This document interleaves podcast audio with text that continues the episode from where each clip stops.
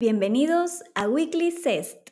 Inicia la semana con un recap de las noticias más importantes del mercado financiero.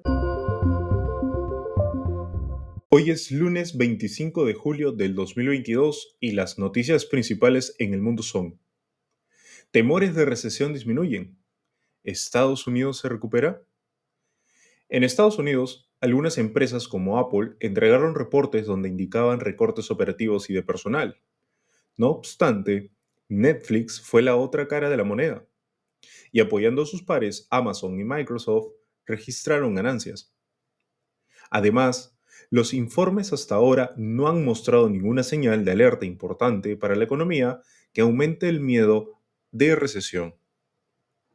A pesar de que las perspectivas económicas se encuentran en mínimos históricos y una alta liquidez en los mercados, existe una fuerte convicción que los fundamentos se mantienen a largo plazo, a pesar de las subidas de tasas propuestas por una política monetaria más restrictiva, ciertos sectores muestran ganancias.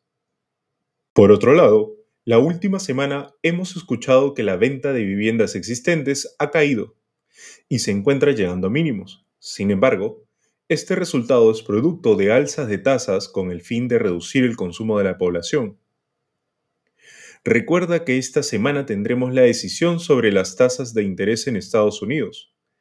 Esperamos que la Fed siga la senda y no de sorpresas en los mercados, ya que si las subidas son muy agresivas, estas pueden ocasionar una nueva contracción en los principales mercados bursátiles.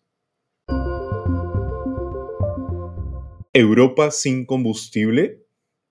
En los últimos días, el presidente ruso señaló que Europa recibiría gas a través del gasoducto clave. Sin embargo, mencionó que serían reducidos los flujos si no se aminoran las sanciones sobre el país ruso. Dada esta situación, el Fondo Monetario Internacional menciona que Alemania podría perder cerca del 5% de su producción económica si Rusia cortara el suministro de gas natural. Por otro lado, el jueves pasado, el Banco Central Europeo decidió subir su tasa de referencia en 50 básicos, por encima de lo esperado. Esta situación llega gracias a la lentitud de una política monetaria restrictiva y a una futura herramienta de antifragmentación. Creemos que Europa tiene el riesgo de que los precios de los bienes sigan subiendo en el tiempo, y la paridad o caída del euro ayudará a que la inflación sea más peligrosa.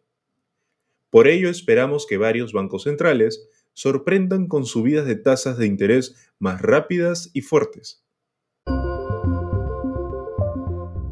China, presionada por la inflación y el COVID.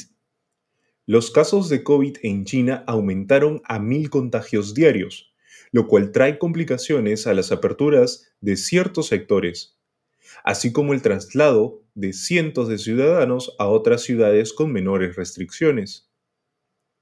Sumado a ello, en Hong Kong la inflación se aceleró en junio por encima de lo estimado del consenso, creando perspectivas de crecimiento menores a las previstas en el 2022.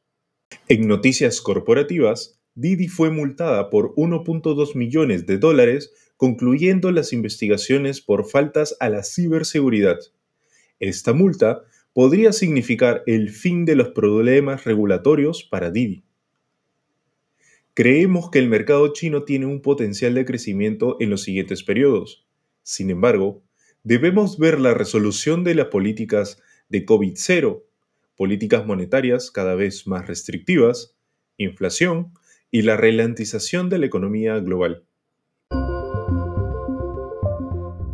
Por último, tengamos en cuenta que los mercados mantienen perspectivas económicas en mínimos históricos y una gran cantidad de liquidez en el mercado, la cual apoya que la demanda no se reduzca rápidamente, generando presión en los mercados bursátiles.